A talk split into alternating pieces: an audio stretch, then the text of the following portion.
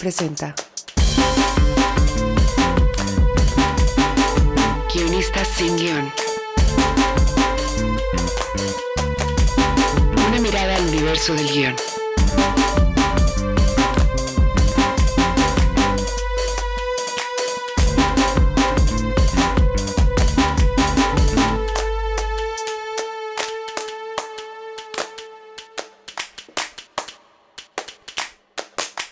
Hola, bienvenidos a un nuevo Guionista sin Guión. Eh, hoy es un programa muy especial en el que me acompaña eh, mi gran amigo Josh Candia.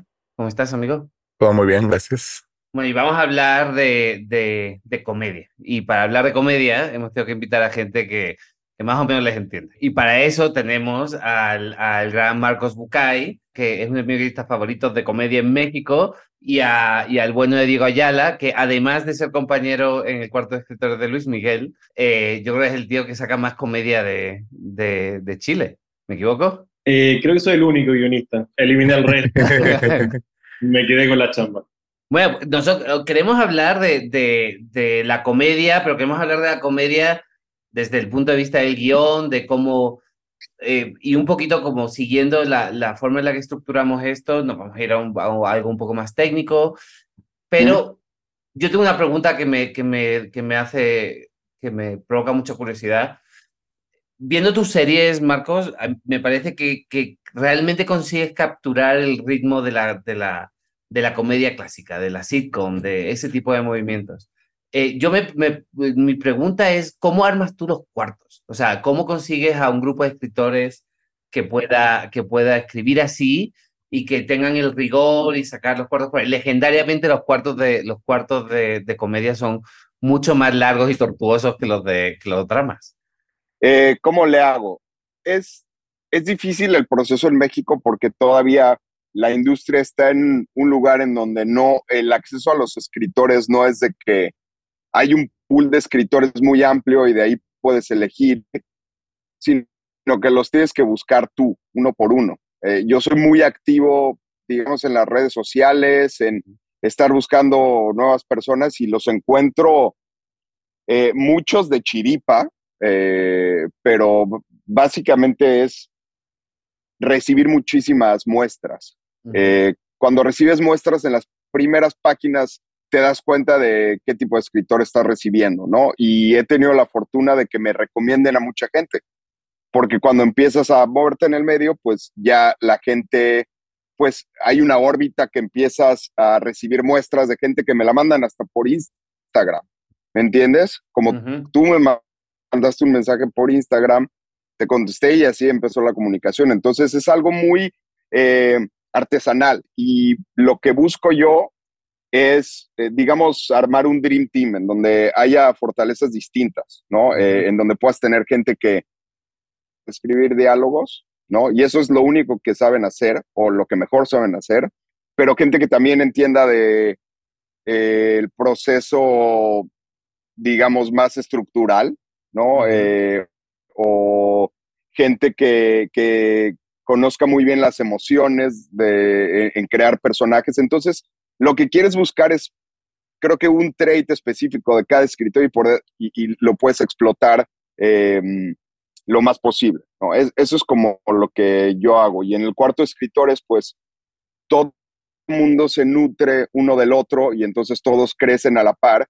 Y es un ambiente competitivo, lo cual obliga también a la gente a estar en su 100% siempre. Entonces es lo que hace, cuando metes a tres güeyes muy creativos, tres personas o cuatro muy creativas en un cuarto, automáticamente van a estar tratando de impresionarse los unos a los otros. Entonces ese ambiente es lo que hace que salgan cosas buenas. Y em, yo creo que una de mis fortalezas es poder identificar el talento en cada persona, ¿no? Yo desde que los entrevisto por, eh, por Zoom, inmediatamente le agarro la vibra a la persona, ¿no? Desde su historia, sus experiencias, eh, cómo hablan, eh, y te das cuenta con quién quieres mantener pues una relación en la cual estás más que con tu familia, ¿no? Entonces es básicamente encontrar esas personas a las que puedas aguantar 10 horas al día, ¿sabes? Entonces, pues sí. Es un proceso padre, cada vez se está profesionalizando más, entonces cada vez hay más escritores de comedia en México. Eh, yo siempre digo que en México hay mucho más proyectos activos de, de, cuartos de escritores que escritores. Entonces todo el mundo se está peleando los mismos cuatro o cinco. y bueno, dime cuándo me calle, porque yo me puedo seguir, no, no, no. Lo que, lo que te quería preguntar, ¿cuántos escritores tienes tú en un cuarto, por ejemplo, eh, en Cómo sobrevivir soltero, que tiene como nueve episodios por temporada? ¿Cuántos tienes por temporada? Tiene, me parece que diez. ocho o diez, no me acuerdo.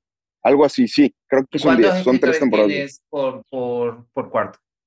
Ahí fuimos afortunados porque habíamos eh, cinco escritores mm conmigo seis y teníamos un eh, asistente de guionistas que también era guionista y aportó muchísimo. Entonces lo que quieres hacer es eh, crear un, eh, una base, no una cantera de, escritores nuevos que puedan también integrarse en una segunda o tercera temporada. Entonces los agarras chiquitos, los agarras con ganas de aprender y entonces te, dan, te dan mucho. fue una, el cuarto de escritores de soltero eh, es raro, porque en general te dan menos escritores, cuatro a lo mucho. Claro, yo no sé, yo en mi experiencia, el cuarto más grande en el que he estado ha sido, creo que Luis Miguel, bueno, fue una serie que hice en, Colombia que, éramos ocho escritores, pero porque había que hacerla en chinga. Eh, pero luego Luis Miguel, donde trabajé con, donde trabajé con Diego, Diego sobre todo ha hecho, sobre todo ha hecho cine. Eh, más, allá de Luis Miguel y de otra serie que salió hace poco, ¿verdad? Eh, has, hecho, has hecho sobre todo cine. ¿Tú cómo, cómo cuál, crees que es la clave de la, de, de la comedia? ¿Es, ¿Es el humor local? ¿Es el humor, eh, es como un humor un poco más, más abierto? La regla siempre ha sido que el, el humor es local, como que las películas funcionan en su país y rara vez viajan a, otras partes, pero poco a poco, y tengo un gran ejemplo que suena un poco egoísta porque lo escribí yo, pero que viajó la película por muchas partes, porque se hicieron 500 remakes de esa película, eh, y nos pasó que eh, la película que escribí que se llama Sin Filtro, que es una película que se hizo en Chile con muy poco presupuesto, que de hecho era el proyecto B de la productora. Había una película mucho más grande que se estaba haciendo con el guionista como más top de la productora y a mí me dejaron haciendo el proyecto más chiquitito y que nadie le tenía ninguna fe, pero absoluta. Eh, la película grande se cae, terminamos haciendo la película B, la película B se transforma en la película más vista en la historia del país y empiezan los llamados de remakes para Argentina, México, España, Japón, Corea, Italia, Francia y todos los países donde se hizo el remake funcionó. Entonces, nosotros nos dimos cuenta que hay historias que son globales y que si uno arma la fórmula perfecta, puede funcionar en otros lados. Pero eso ocurre una de 10 mil millones, porque generalmente la comedia no viaja muy bien por los idiomas, por el chiste, por indisiocracia, pero hay rarezas, hay rarezas que, que, ocurren y que son un golpe de suerte. A la hora de pichar, ¿Cómo, cómo, cómo se articula un pitch de comedia? O sea, ¿cómo vas a, vender una historia de comedia? ¿Qué es lo que, qué es lo que creéis que tiene que tenéis que meterle la cabeza al productor o a la plataforma? me, ha tocado tanto para películas de plataforma, ahora último he trabajado mucho para Amazon y ha sido el proceso de empatizar. Si yo logro empatizar con la historia al, al productor, se abre una puerta. No necesariamente que hacerlo reír, como en el pitch, como que hay un mito de que si no se ríe, la película no, no, funciona, no es de comedia. Creo yo que hay que conectar, como que conecte con el personaje, que conecte con la premisa y lo más importante, qué queremos contar con la película, que es como lo más esencial, qué estamos contando diferente, por qué van a invertir esta cantidad de plata en hacer esta historia, qué tiene eso de único que merece ser contado. Y cuando uno convence con esa, ese eslogan o esa premisa, creo que se genera esa, esa, empatía que te dicen, ok, hagamos la película. Pero me pasa muy, muy pocas veces cuando cuento las historias de, de, comedia que se rían hacia carcajada. Eso pasa después en el guion, esperemos. Eso me dicen de vuelta, que puede ser una gran mentira, pero eh, generalmente eh, en, el, en, el, momento del pitch no hay muchas risas. O sea, se ríen un poco al principio y después es como, queremos saber más de los personajes, queremos saber por qué queréis contar esta historia, qué hay detrás de esta historia. Normalmente cuando, cuando porque en el caso de escribir series es lo que es. O sea, tienes que estar con un montón de gente y como tú dices, tienes que impresionar a los demás. Imagina un cuarto de escritores de comedia, tienes que hacerlos reír, ¿no? Siempre tienes que ser, a ver quién carajo hace el chiste más gracioso. Pero cuando escribes una película, ¿Es mejor escribirla en compañía o escribirla tú solo dándote contra el teclado? He hecho las dos cosas. He escrito, he escrito películas solo y he escrito películas en compañía y prefiero 10.000 veces escribirla con alguien. Siento que primero el feedback creativo de decir como este chiste funciona, no funciona, si se ríe o no se ríe, la situación es cómica o no es cómica. Eh, en la soledad de, estar uno solo con el computador es horrible porque uno no es, no es como que escribe como y se ríe solo con lo que uno escribe pero con compañía es mucho mejor. Yo prefiero escribir películas con dos personas, con tres personas. Siento que el feedback es 100 veces mejor y ayuda a que la creación de la película funcione. Y aparte uno se puede, le puede decir al otro, oye, ese chiste es horrible, no funciona, o un chiste que uno cree que era buenísimo, después la segunda versión del guion, mmm, que no funciona, nadie se rió ahora, y está ese constante de ir adaptando el chiste, a veces uno comete el error de eliminar chistes que eran buenos y después hay que recuperarlos y, así. Pero yo prefiero mil veces escribir con más personas.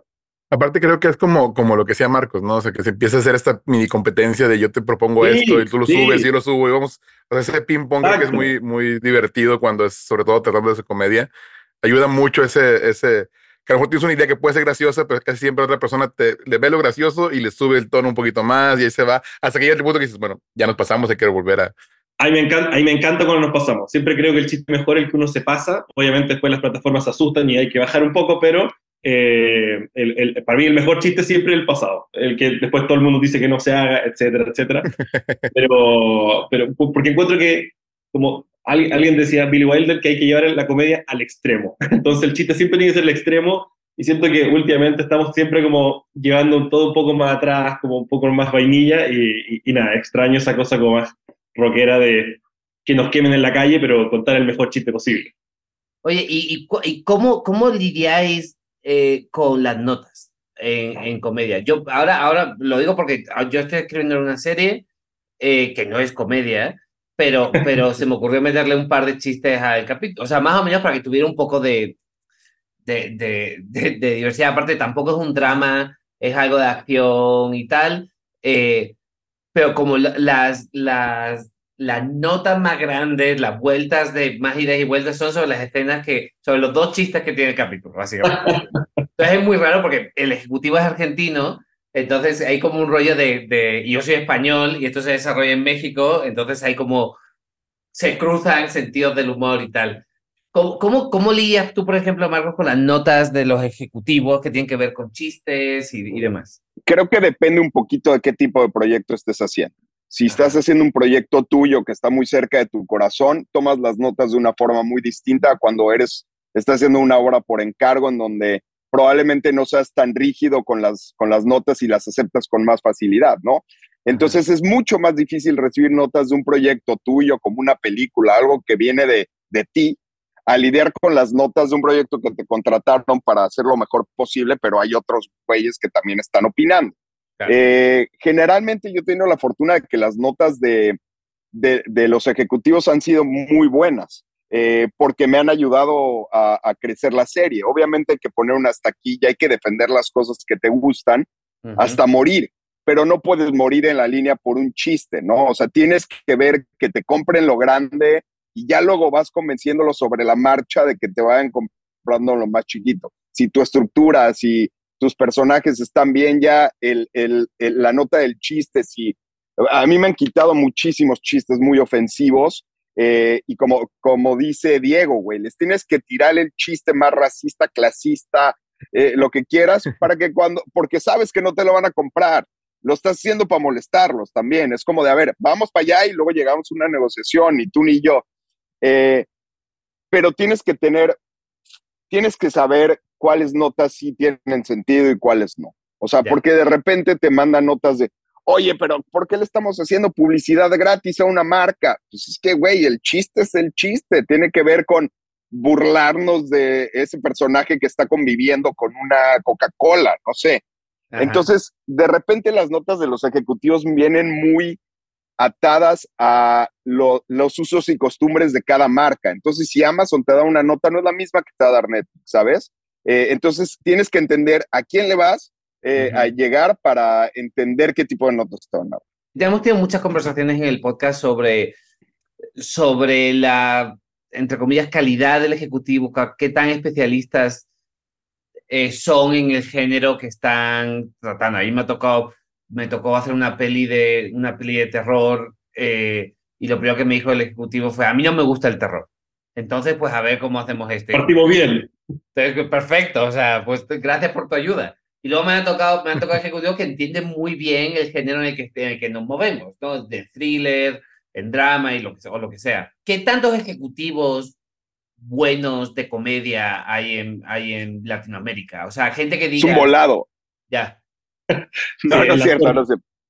No sé qué te ha pasado a ti, Diego, pero a mí me han tocado eh, personas eh, que sí son especializadas en el, en el género, eh, pero también me han tocado proyectos en donde cuando empiezo a picharlo es un ejecutivo y para el momento que estoy editando ya pasaron tres o cuatro ejecutivos. Entonces, esos güeyes, a ese tercer y cuarto le vale madres tu proyecto porque no lo vio nacer. Entonces, eh, si te toca la suerte de que te toque un ejecutivo de principio a fin, es lo mejor que te puede pasar, pero cambian ejecutivos como cambian de calzones las plataformas. Entonces, eh, sí, es un volado. Eso es verdad. A, a, mí me ha pasado de todo. Siento que hay ejecutivos que, a ver, para mí lo peor es tener que explicar un chiste. Siento que o el chiste se entiende o no se entiende. Si no se entiende y entrar a explicarlo, es que está mal. Y muchas veces hay chistes que son de, de cultura, es decir, de la región, de donde uno vive, la experiencia. Y en una película que me tocó para México, la ejecutiva era filipina. Y estábamos discutiendo sobre un, chileno contando un chiste en México con una filipina. Entonces, la, no había conexión la conexión era nula, pero, pero, pero, pero, lo extraño es que la mayor libertad la tuve con ella. No sé si porque confío ciegamente en como, mira, no entiendo muy bien todos estos chistes, pero me imagino que deben ser muy buenos. Eh, si, si, funcionan en Chile o funcionarán en México. Y, y, fue una libertad muy, muy grande.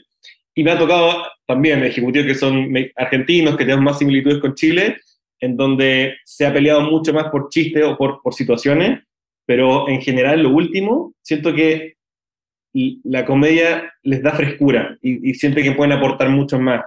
Sienten, que los guiones se les puede hacer mucho más fácil de, entrar y, de comentar, porque igual es difícil, porque la, comedia es subjetiva en algunos casos, pero sienten que tienen mucha más habilidad para poder entrar a un guion de comedia a dar notas, porque son cosas que les da risa a ellos, y si ellos se sienten felices, yo con eso lo tomo y, lo transformo. Yo en vez de pelear con el ejecutivo, tomo la experiencia buena del ejecutivo, el chiste que se le ocurrió, lo trato de mejorar y se lo devuelvo mejor y siento que todos quedamos contentos.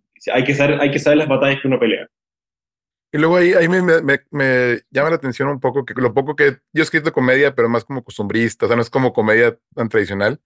Eh, y luego me doy cuenta un poco de que a veces los ejecutivos no saben leer el, el chiste, o vaya, o no, o, en página no es tan gracioso como va a llegar hasta, o sea, como que no, sé si a ustedes les pasa eso, que en su cabeza saben cómo se va a actuar, cómo se va a editar, cómo se va, tiene un timing, tienen unas cosas que el ejecutivo al leerlo no lo, no lo está leyendo de esa forma a lo mejor.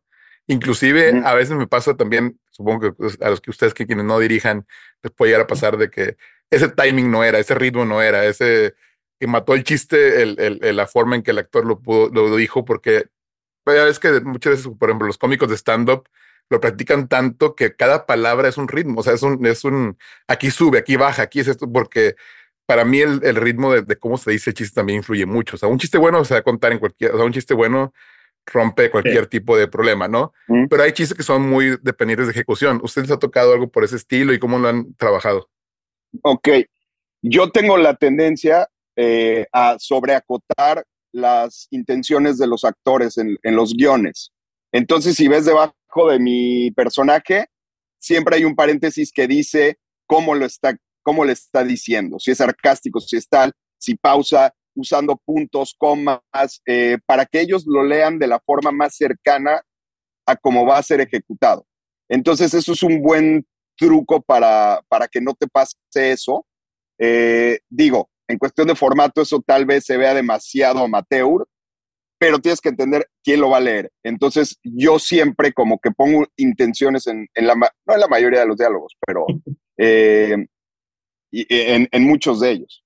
Yo en las últimas películas hemos, con el director, que generalmente siempre hay muy buena conexión con el director, eh, hemos hecho muchos ensayos, lecturas de mesa, cosa que muy pocas veces se logra hacer por tiempos. Y en los ensayos ensayamos el chiste, el timing del chiste, cómo se dice, en la pausa. La pausa, a veces la gente no lo entiende, pero la pausa es el chiste. El, el, beat, el beat entre lo que se dice y la reacción es el chiste. Ahí está el espacio y a veces los actores se lo comen porque tienen miedo al silencio, tienen miedo de que tienen que decir algo divertido todo el tiempo.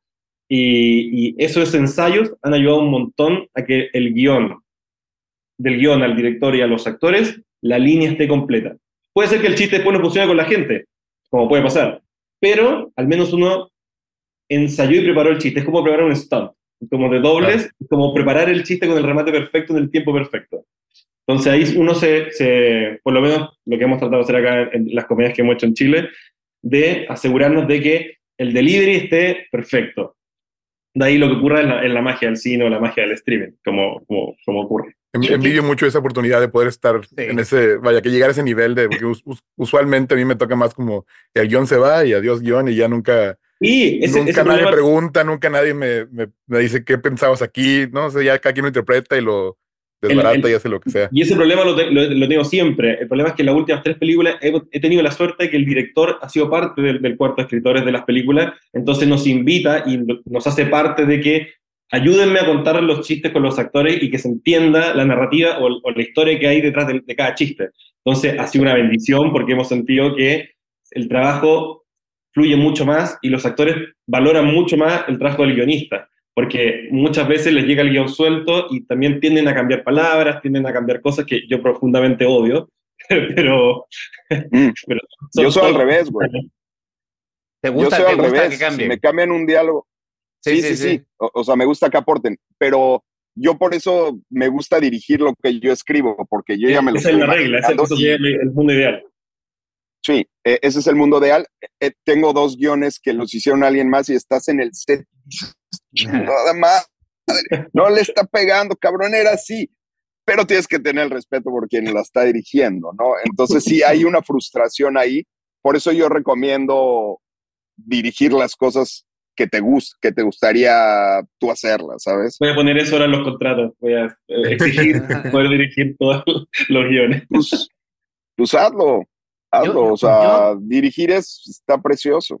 Yo me acuerdo en, en Nueva York, eh, me acuerdo que todos los guiones que escribíamos siempre hacíamos una lectura cuando teníamos una versión sólida.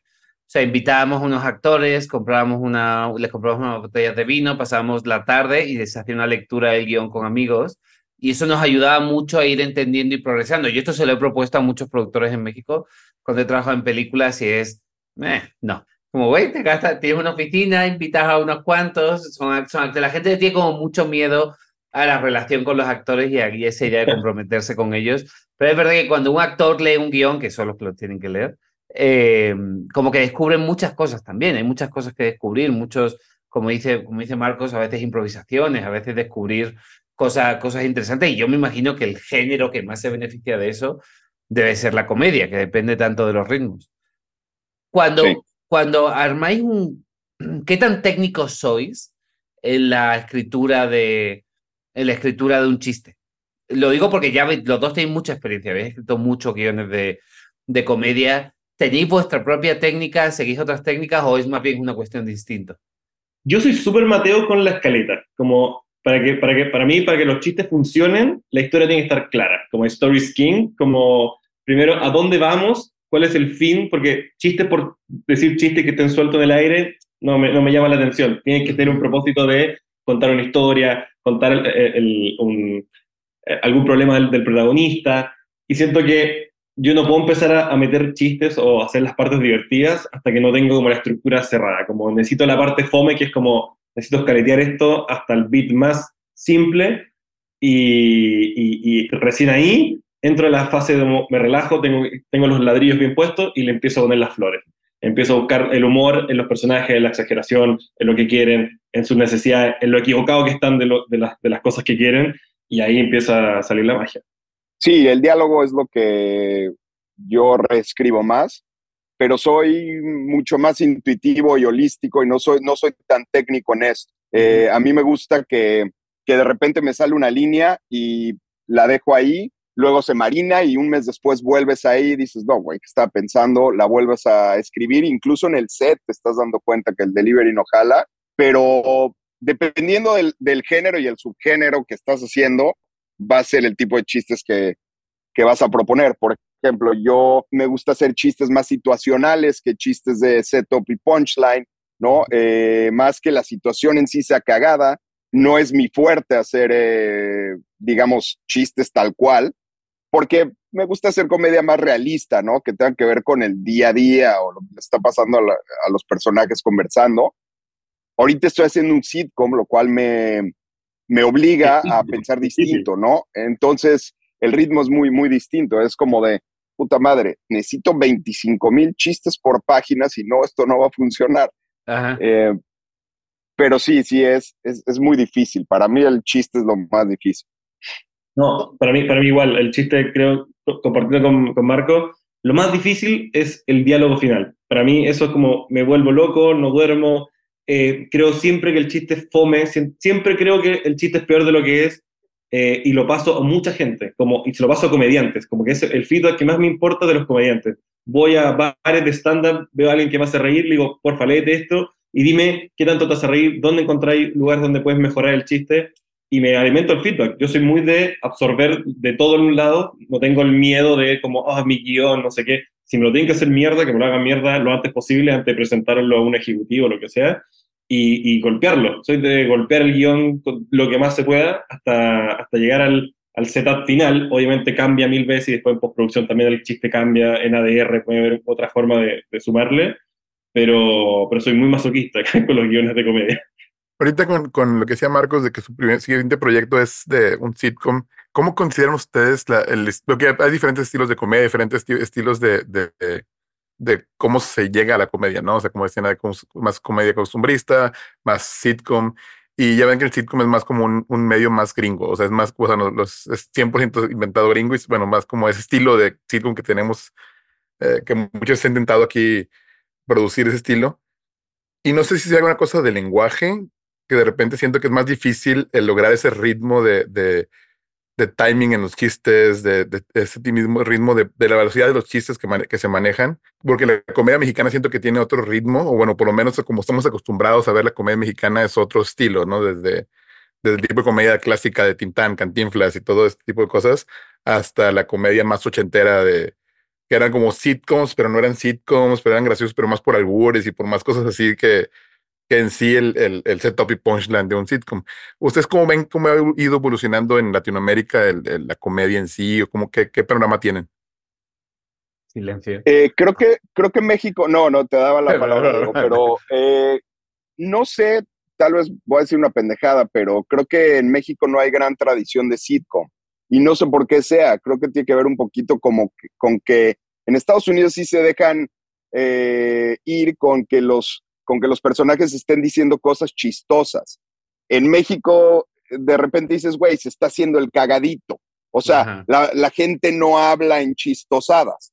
Entonces, por eso hay cierto como resentimiento ante los sitcoms, creo yo, ¿no? Y es muy difícil porque en el sitcom los personajes sí son chistosos, ¿no? O sea, sí son exagerados, están viniendo de un lugar absurdo. Entonces tienes que llegarle por ahí. Eh, creo que en México la sátira eh, es un género que, que prevalece porque te estás burlando de la realidad, de las situaciones, de los pesares de la gente. Y el sitcom es un tono mucho más relajado que la gente no se ha permitido darle, ¿no? Eh, entonces creo que es, es, el reto más grande, al menos que yo tenido. El, en, en, Chile, el sitcom ha costado mucho que entre se han, hecho miles de versiones de programas de Estados Unidos, versiones la, eh, versión chilena, y no funciona, no jala, no, no entra, no, no tienen rating. No sé si es porque los chilenos somos muy amargos y, vemos todo como con humor negro y creemos que es muy blanco el humor del sitcom. No, cuesta mm. mucho que entre, cuesta muchísimo que entre, y se ha intentado, uff, miles de veces. Hasta ahí trataron de hacer un, un The Office chileno que es, da risa de lo malo que es. Y, pero siento Esto se escucha en Chile también, ¿eh? No, no, sí, sí. Tengo amigos que escribieron ahí y, le y se los digo. y se los digo y no pasa nada. De hecho, hacemos maratones de ver The Office, el capítulo 1, que es brillante, eh, para, para, reírnos de, de, eso.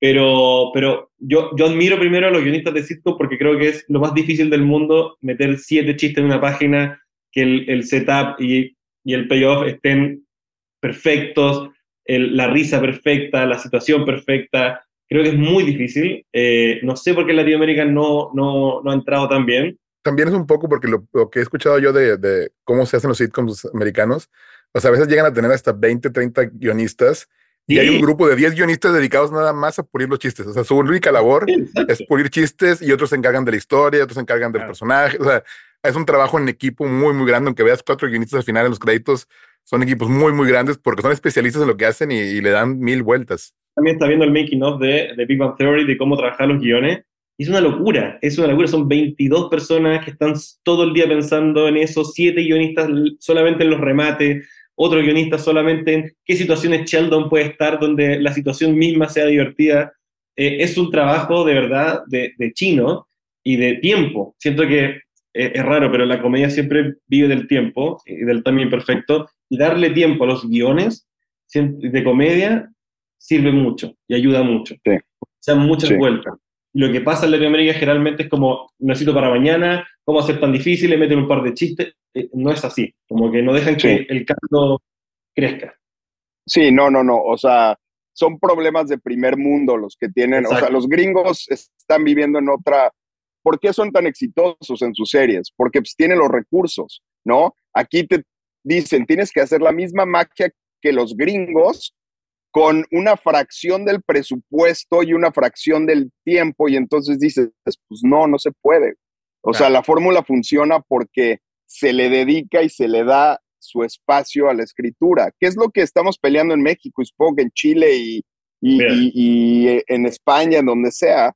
estamos peleando porque los guionistas estén en el set, por tener sesiones de poncho, por todas estas cosas que se requieren no sé qué tan verdad es esto. Yo me he encontrado muchas veces eh, con esta idea de parte de las plataformas de que no les interesan eh, eh, series episódicas, o sea, series en las que se cierren el capítulo y demás. Y un poco eso parece... También es eso. Una condición inherente del sitcom, ¿no? O sea, tú, por ejemplo, en este que estás escribiendo ahora, ¿tienes una trama de temporada muy fuerte o te estás concentrando en capítulos?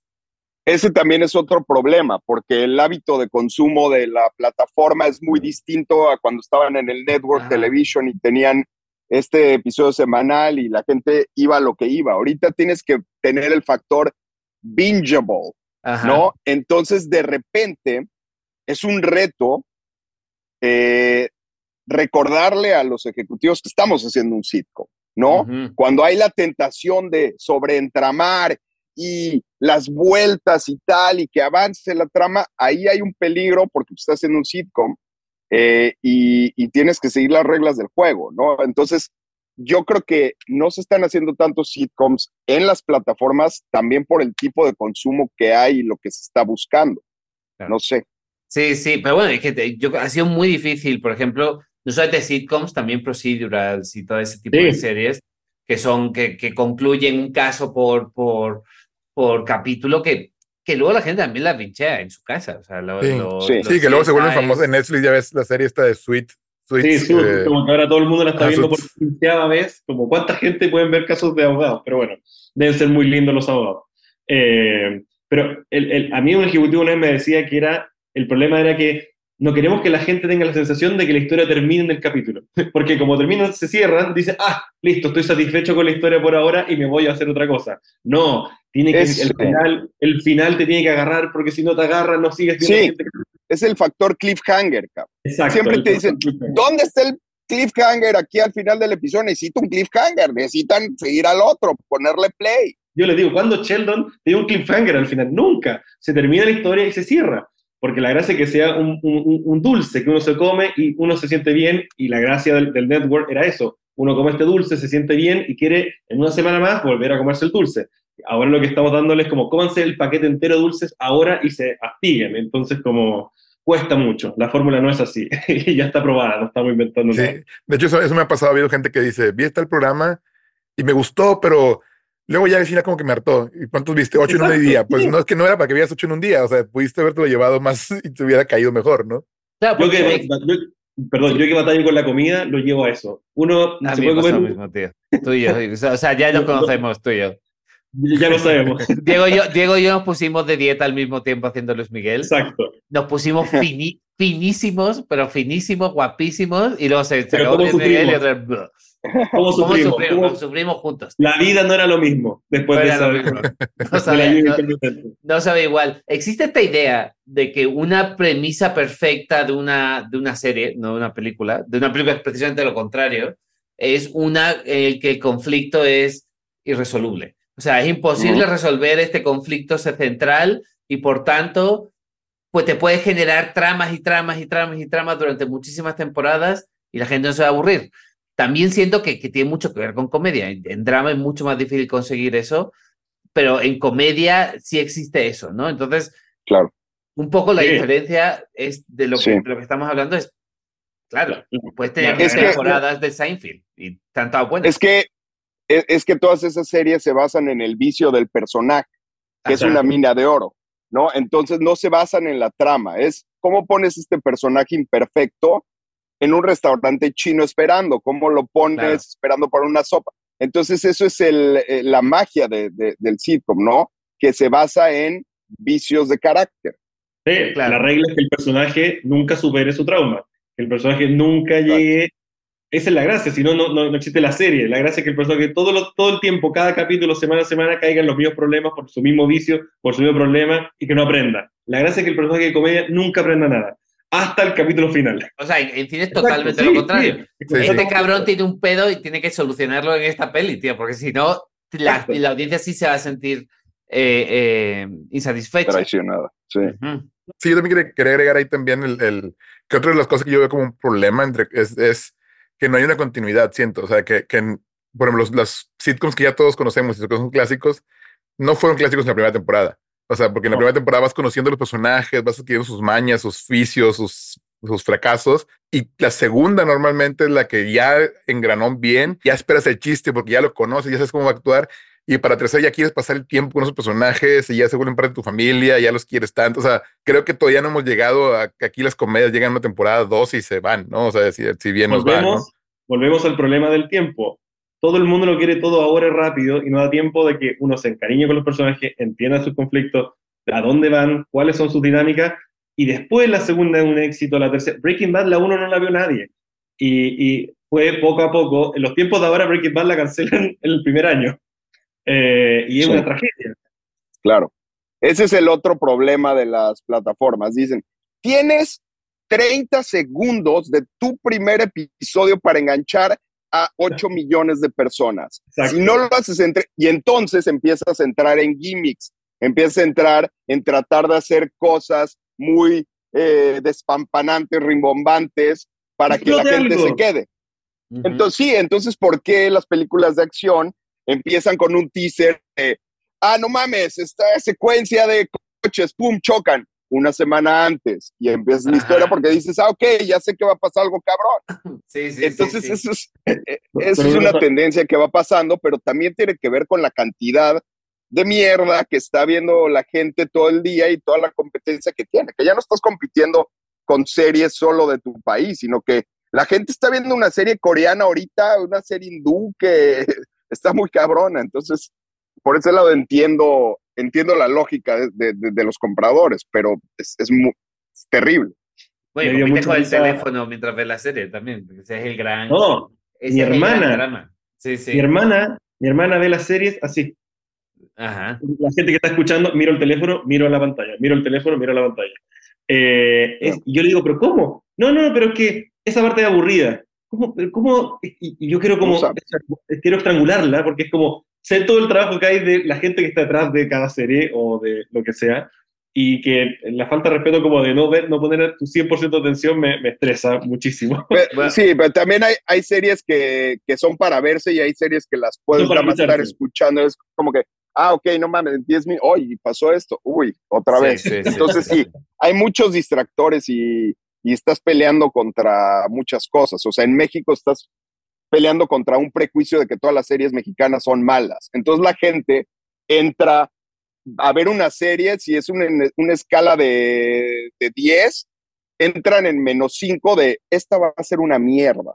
Y para convencerlos de que, ah, mira, no está tan mal, estamos en cero y de ahí para adelante, e, e, es, un reto muy cabrón. El cumplido que le sacas es de que está buena para ser mexicana. Sí, exacto. Sí, sí, no jodas. O para ser chilena, seguramente. Pero no en Argentina, que es muy curioso. O sea, hay una relación del, del, de la, o sea, la, la comedia argentina funciona muy bien en Argentina, porque los argentinos tienen esta idea de apreciar su propia cultura. Y es argentino, ¿no? Es una maravilla. Entonces sí, tienen una autoestima muy alta, a diferencia de los mexicanos. Los argentinos se aman, se aman, pero se aman profundamente y todo lo que hagan está bien. Y aunque esté mal, dicen que está bien igual, porque no hay nada más importante que hecho en Argentina. Eh, eso, deberíamos de tener todos. Exacto, eso te da la posibilidad de hacer cosas un poquito más arriesgadas, me imagino. Sí, por eso las plataformas aman a los argentinos. A mí, a mí me gustó mucho Visión Palermo, me pareció muy divertida, creo que está muy bien escrita, que, que, que, que vive en un universo que pocos sitios te dejarían hacer, ¿no? O sea, eh, y es, mi sensación es, a ellos les dejan porque saben que se gustan. Pues si no se gustaran, no, no habría posibilidad de, que eso pasara y culturalmente se, da, se dan chance de ser más cínicos esos güeyes. En México no puede ser tan cínico. Espérame, ¿cómo, cómo me vas a ofender así? ¿Sabes? Eh, entonces ahí como que el humor argentino sí tiene esta particularidad de ser oscuro, de ser cínico, de ser fatalista a veces, ¿no? Como de eh, todos están enojados, como que en México no, güey, tienes que tener el chilito acá, ¿qué, pedo? Que no sé qué. Entonces es, es muy distinto. Por eso yo creo que en, en Argentina, en las series mexicanas no pegan en Argentina.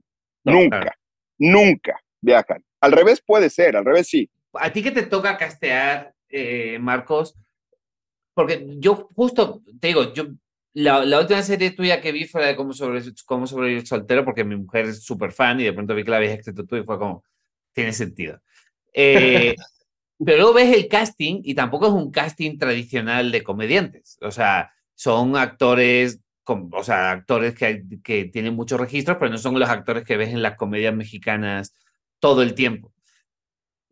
Teniendo en cuenta que el casting, evidentemente, es quizá tan importante como el chiste en, el, en, una comedia, ¿cómo consigues dar con actores o cómo consigues que estos actores cumplan con las expectativas que tienes de, de los chistes? es que luego, luego te das cuenta del registro que tienen todos. O sea, cuando entran a un cuarto eh, y, inmediatamente le agarraron al personaje, dices, aquí está, ¿no? Entonces, eh, tiene que ver con una combinación del perfecto actor para ese perfecto personaje, porque es ese mismo actor, aunque sea buenísimo, lo pones en un personaje ligeramente distinto, no va a funcionar. Y también es mucho de estar investigando, estar metiéndote, dando oportunidades, combinar gente que sí tenga mucha experiencia con gente que nunca ha hecho nada y pelear por ellos y decir, este cabrón lo viene una obra de teatro piterísima en el foro Shakespeare, que la vieron tres personas, pero quiero este güey. O también decir, esta persona es mi vecino, güey, y está súper cagado y quiero que venga a hacer un cameo y nada más voltee a ver y se vaya y que sea un extra. Entonces, hay que castear en diferentes lugares, o sea, hay que salirse de la norma. Y en México hay muchísimos actores, eso no hay falta de actores en México. Y tú, por ejemplo, a mí, a mí, por ejemplo, en el cuarto, en muchos cuartos de escritores y demás, nos da la posibilidad de, siempre se viene, oye, ¿a quién te imaginas haciendo este, este personaje y tal? A ti, Diego, tú tienes tus actores favoritos, gente que ha salido en tus películas, que han tenido un delivery, no me digas los malos, que, que tú te sueltas y, y la lías, pero solamente dime, los buenos, los, que te, los que te han hecho sentir que entienden el, el, el chiste y lo mejoran. Me, me, encantaría decir como que los actores que yo imagino siempre están, generalmente el productor rompe esos sueños siempre. Eh, a este no le podemos pagar. Me decía, mi productor es español, entonces es como escuchar a Antón todo el día. Eh, esto es muy caro, colega. Este no se puede pagar. Eh, este nos cae mal. Y bueno, nos cae mal. Eh, pero he tenido la suerte, he tenido la suerte que de, de, las películas que, se han dado en cine, que han funcionado muy bien, eh, cayeron con una actriz que es la actriz más sensacional, inteligente del humor, de timing, de Matea, que, que es Pavas Cuñán, una actriz que me encanta.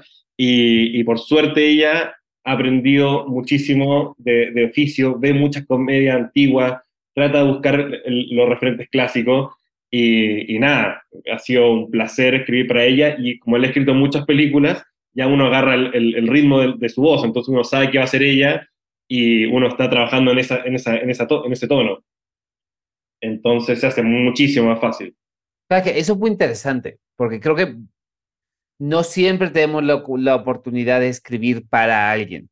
Y cuando alguien, o sea, sobre todo me da la impresión de que en humor escribir para alguien es entender cuál es su, su, delivery, cuáles son sus ritmos, cuáles son sus personajes, incluso retarlo un poco en, en los chistes. Eh, en tu caso, si has escrito para ella. Eh, Marcos, tú has hecho más de una temporada de, yo, series. Yo es lo opuesto. Digo, tienes tu base de los usual suspects que sabes que te van a salvar si nunca entras a alguien mejor, ¿no? Entonces tienes tus 10 cabrones que es de, güey, ven, porque no encontramos a nadie. Pero generalmente a mí me gusta escribir con, con, eh, una imagen borrosa de quién es esta persona y en el momento del casting es como vivirlo por primera vez. Entonces, es lo, eh, a mí me gusta ese proceso, es muy bonito encontrar un personaje que tal vez no era como te lo imaginabas, pero algo tiene que, que dices, ok, güey, lo cambio tantito el personaje para adaptárselo a, este, a esta persona que hizo un casting fabuloso. Eh, entonces, a mí me gusta como un niñito que va al cine y ve esta película por primera vez, impresionarme de, de cuál es la versión que tienen 10 güeyes diferentes del mismo texto. Entonces, e, eso es increíble. Eh, y entonces, por eso yo no me ato, a menos de que ya venga, venga alguien eh, prevendido y por eso se vendió el proyecto, pero... claro. Sí, que, que, el, problema que tengo yo, que los proyectos vienen amarrados a esta estrella, entonces es muy difícil decirle, oye, ¿quieres hacer el personaje secundario? No, siempre va a ser el, el, el protagónico. Y, y, uno juega con el, el cast secundario. Ahí uno se, se vuela y dice, llamemos a este comediante joven que vimos ayer en el stand-up, tiene un delivery increíble, muy divertido, tiene química, pongámoslo en este, en este personaje, y de repente salen joyas. De repente el personaje secundario es de una forma el que la gente ve, el que la gente repite el chiste o el gag o lo que sea. En Chile ocurre una película que participé donde un personaje secundario que tiene tres escenas dice un chiste que es muy estúpido, que es piña todo el tiempo, y después la gente andaba piña, piña, piña eh, por todos lados, y, era como rarísimo, pero, pero son de esas cosas que pasan en la magia, en la magia del cine. Cuando tienen oportunidad de trabajar ya los, o sea, por ejemplo, que ya tienen el cast y que ya están escuchando su, su, su forma y su estilo y todo, tienen oportunidad todavía de darles más al estilo del, del cast, o sea, como ir adaptando los diálogos, ir, ir ajustando. Obviamente, Marcos, digo, en, dirigiendo y todo, pues obviamente sí, hasta en el set puede estar moviendo cosas, ¿no? Eh, yo, yo por lo menos el guion se toca hasta un día antes de rodar, como la actriz llama diciendo, oye, se me ocurrió esto, vean cómo lo podemos poner, y, lo trabajamos, y, y, uno sufre hasta el último día. Es más, el día más feliz de mi vida es cuando se está rodando, porque no se puede cambiar más, pero siempre se puede cambiar más porque llama al director, el chiste no funciona, siéntate acá, con calor, escriben 20 versiones de un chiste a ver si algo funciona y, se prueba. Ah, sería muy beneficioso tenerte ahí en el set, ¿no? Mejor que te paguen un Sí, yo me hago el enfermo, pero siempre me terminan encontrando igual, pero... Sí. O sea, lo bonito creo que es que tienes que tratar a cada actor eh, de una forma distinta porque tienen sensibilidades muy diferentes. Entonces, no puedes dirigir a todos a decir el chiste como tú quieres, tienes que entrarle a cada uno por su lado. Hay unos que son más eh, receptivos al, feedback, hay otros que no le puedes mover una línea porque se descoloca y se vuelve loco en el set, se le olvida todo. Em, pero por eso necesitas gente que sepa improvisar también, porque de repente, por ejemplo, hay, te puedo mencionar muchos actores, pero hay un actor que a mí me encanta, que es un cuate mío, que se llama Fabricio Santini, que es un maestro improvisador. Entonces, todos los diálogos que están en el, está en Cómo sobrevivir soltero, el fish. Y en mi película sale de laterales, el güey. Entonces, tú le pones sugerencias en el texto. En el texto le dices, esta es la sugerencia, ¿cómo lo diría Santini haciéndola de este personaje? Y ningún texto que tú escribas te aseguro que puede ser tan bueno como el que él se le ocurrió. Eh, hay otros que tienes que decirles, no, güey, aquí pausa exactamente, tres puntitos y sigue. Bueno, eh, ahora yo ya estamos llegando casi a la hora de esto, entonces que oh. bueno, yo por Se pasó rápida. Se pasó rápido, pero lo que lo que quiero que, lo que me gustaría que habláramos es cómo está la situación de la comedia ahora, cómo la gente, los aspirantes a ser escritores de comedia, eh, pueden llegar a escribir comedia.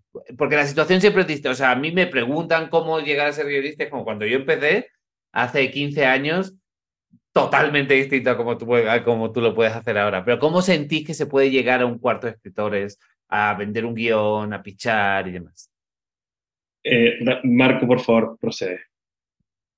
A ver, ¿me la repites, güey? A ver, em, a los nuevos aspirantes a ser escritores de comedia. Sí. Yo le que les diría, yo les puedo hablar de mi experiencia, porque yo empecé escribiendo cosas muy chiquitas, que eran sketches para YouTube, que eran muy fáciles de producir y yo los hacía. Entonces me escribía mis guiones y yo los ejecutaba y entonces eso es lo que le podía mostrar a cualquier persona que quiera ver mi trabajo.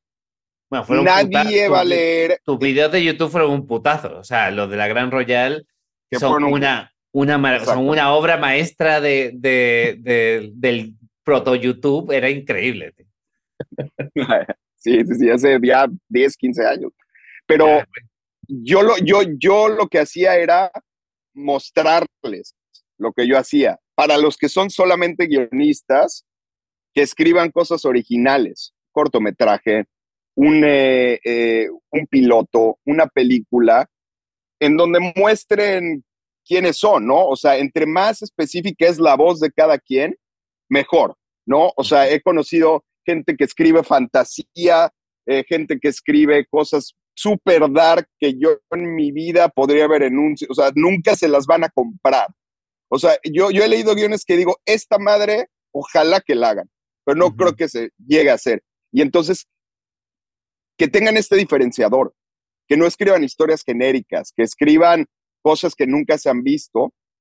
Y hay muchas oportunidades y tienen que entender que pues es un trabajo de ir escalando, ¿no? O sea, eh, de repente los jóvenes es como de en una semana ya quieren ser head writer y la chingada y no sé qué.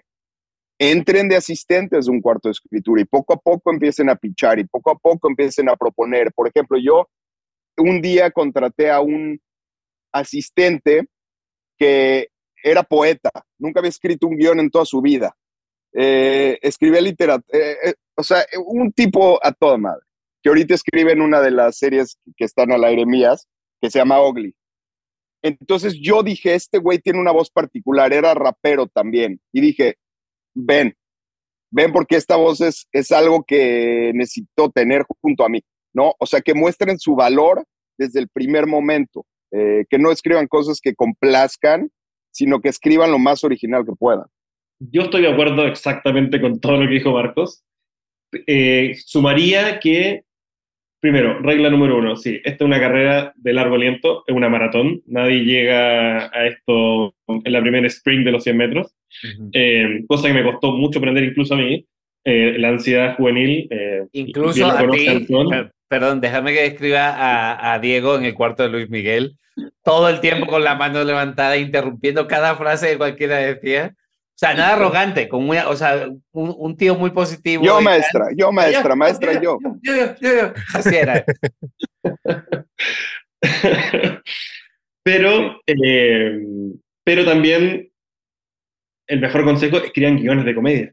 Siento que es lo más fácil de vender los productores están, es lo más accesible, lo que todo el mundo está buscando, y porque si uno escribe, no sé, la super serie de ciencia ficción, te lo aseguro, no se va a hacer nunca en la vida, y no es de ser negativo, no es de ser, no se va a hacer nunca en la vida. Pero si tienes un guion de comedia que te hace reír las primeras 20 páginas, tienes muchas más opciones de que te llamen, quizás a comprarte el guion, después a decirte, oye, quiero hacer un pase, oye, te pongo con un guionista con más experiencia y los uno y hacen algo diferente, creo que ese camino es 100.000 veces más factible hoy en día que nunca. Eh, están las redes sociales, crean personajes, crean situaciones, crean eh, shows en YouTube, tienen cámara de celular. Memes. Exacto. Quemen historias, quemen, arrojen 20 dardos y que uno pegue, digo, más que en ninguna etapa de la historia de la humanidad, ha sido más fácil de contar historias y exponerlas al público y que la gente se ría. Eh, en comedia, sobre todo. Y como no atreverse, no esperar que nadie llegue a la puerta y decirte, hola joven, tienes un guion, te lo vamos a financiar. Eso no ocurre y no pasa y hay que intentarlo, intentarlo, intentarlo. Pero ¿qué, qué, tan importante es sí tener un guion? Porque para mí, o sea, yo, yo el consejo que le doy a todo el mundo es, todo bien, ten cosas escritas que nunca se van a producir, que son samples. O sea, son cosas que tienes que tener disponibles porque el día que te llamen, el día que, que alguien vea tu meme tal y te llame y te diga, oye, ¿tienes algo escrito que pueda ver? Para ver si, te, si eres contratable o no. Y lo otro es, sobre todo para, para, para ti que estás haciendo mm. televisión y, qué tan importante es acompañar, dar oportunidad y acompañar a gente que está empezando. Pero también ha habido un momento, no sé si a ti te ha pasado, en el que era difícil, como hará un año, desde hace un año, eh, que te o sea, poder meter a gente nueva en un cuarto de escritores. A mí, a mí sí me ha pasado, o sea, pelear por un escritor y decir, no, sí vale la pena, porque no tiene nada escrito, no tiene nada producido y tal. Y me costó, a mí me ha costado mucho conseguir meter a gente nueva en cuartos de escritores. Sí. Los escritores nuevos le tienen que dar una arma al jefe de escritores, al showrunner, para poder venderlo. O sea, si no tienes argumentos tú con tu cliente, no vas a decir, yo pongo las manos al fuego por este güey, es buenísimo y me mandó un extracto de media escena de su cortometraje de titulación de la universidad. Es como, güey, no.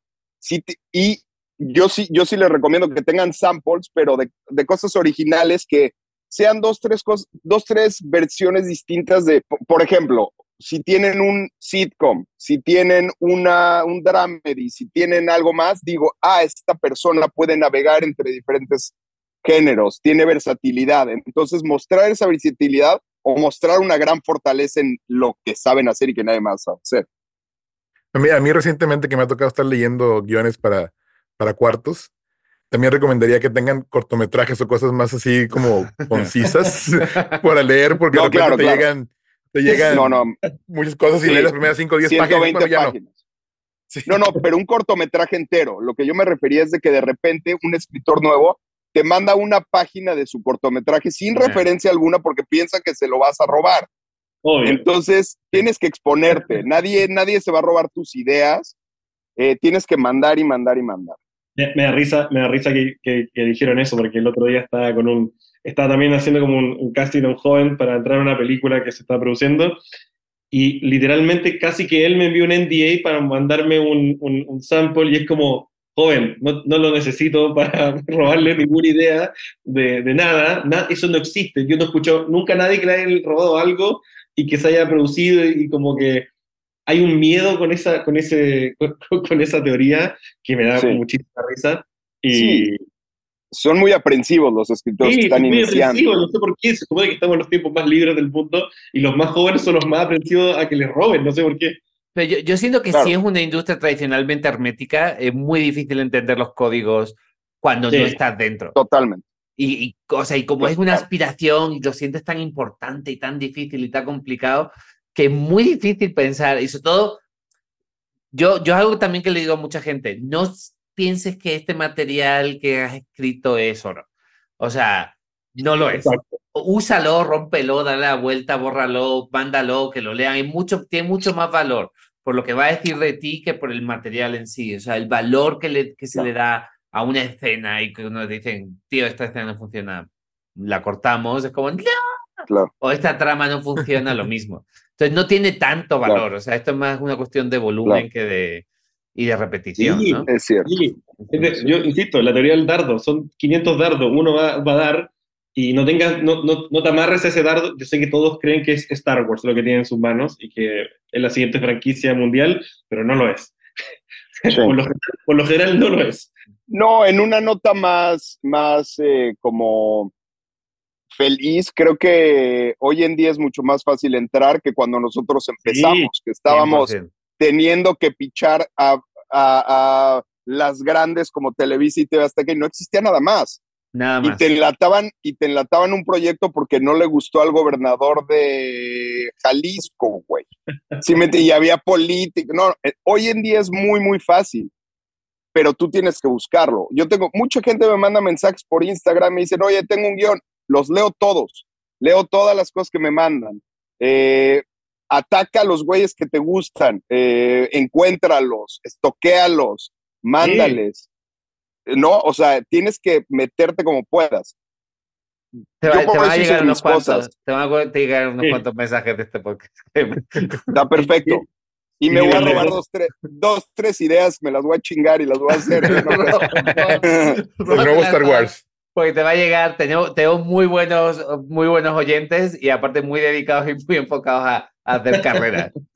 Ya, está- ya, Está están bien, buscando, bueno. tu- ya están buscando tu IMDB, ya están buscando tu... Así de, mañana en mi casa, güey, un cabrón afuera con su guion y, Ah, y una es. grabadora, así de, Eso es. ¿Es, es con I latina o con Y? A ver, espérate, déjame probar.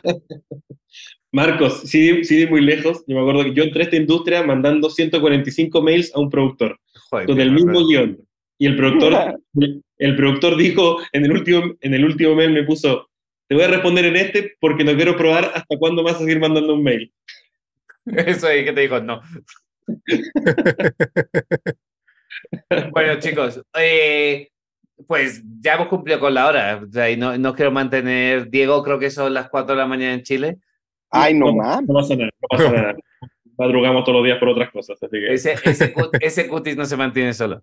Eh, muchísimas gracias eh, por, por, por participar en el, en el podcast y qué es, lo que, qué es lo que se viene, qué es lo que se viene vuestro próximamente. Eh, yo en marzo estreno película que se llama Perra Vida en Amazon, una comedia sobre gente que hace, gente muy mala que utiliza sus animales para hacer cosas aún peores. Eh, y en- ahora en, en abril se entra a grabar eh, la segunda parte de una comedia familiar que hicimos para Chile, también para Amazon, que se llama Desconectados 2, que estuvo nominado a los platinos. Y, y eso, y estoy en un, un cuarto que esos cuartos, esos mini rooms que es odio, pero que quién sabe si pasa algo o no pasa algo. Ya, ya, ya, eso es el tema. ¿Y tú, Marcos? Bueno, ahorita se acaban de filmar dos guiones que escribí en la pandemia y van a salir, son comedias, pues, de eh, más comerciales, eh, un poco familiar una de ellas. Eh, yo no las dirigí, pero van a estar muy buenas. Va a salir la segunda temporada de Ugly en HBO, que es una serie que yo creé. Y pues el sitcom que estamos próximos a anunciar como en febrero o algo así. eh, y, y ya, y lo, que, y lo que me compren después. Bueno, ah, pues que, que os siga yendo igual de bien, tío. Eh, yo quiero recordarle a nuestros oyentes que vamos a sacar nuestras playeras, eh, totes y tazas. Yo creo que la semana que viene ya van a estar, la vamos a anunciar en las redes, las diseñó Josh y la verdad es que están, están muy buenas. Eh, si ¿Bien firmadas? Bien firmadas, bien firmadas por Josh. Exacto. Yo, tenga- ah, yo hace la, la tuya, la de Karin, la de... Sí, sí. No, no, no. este- este- Josh se seca el sudor con- después de ir al gimnasio todos los días con las playeras. No te preocupes. sí. Eh, Y van ahí, van, y van numeradas. Y, va- y van numeradas, exacto. Eh, las sacamos Manden, manden unas, güey. Claro que Manden sí. unas. Claro que sí. Eh, y nada, pues ya está, tío. Ya se acabó esto. Eh, ¿qué ¿ponemos Muchas a, ¿Qué ponemos? ¿A Jorge con las redes o qué? No, es que esa ya les digo yo, que ya estuvo, ya estuvo saliendo mucho. Porque Ah, Michelle, ya, ahora, ya ahora que ya ya regresó, ahora quiso, quiso, quiso agandallar. Eh, nos pueden encontrar en Instagram como arroba colavistorias y en el, la aplicación antes conocida como Twitter, en, como Colavistorias, y en Facebook como Colab, Historias para Llevar. Y esto fue Guionita sin Guión. Muchas gracias, Diego, Marcos y Antón. Muchas gracias a ustedes, fue un placer. Igualmente. Chao, chao. Nos vemos hasta la próxima. Colab presentó Guionistas sin guion. Una mirada al universo del guion. Diseño sonoro y edición. Emiliano Mendoza. Música original. Federico Schmuck. Una producción de Colab. Historias para llevar. En colaboración con Melarim Arts.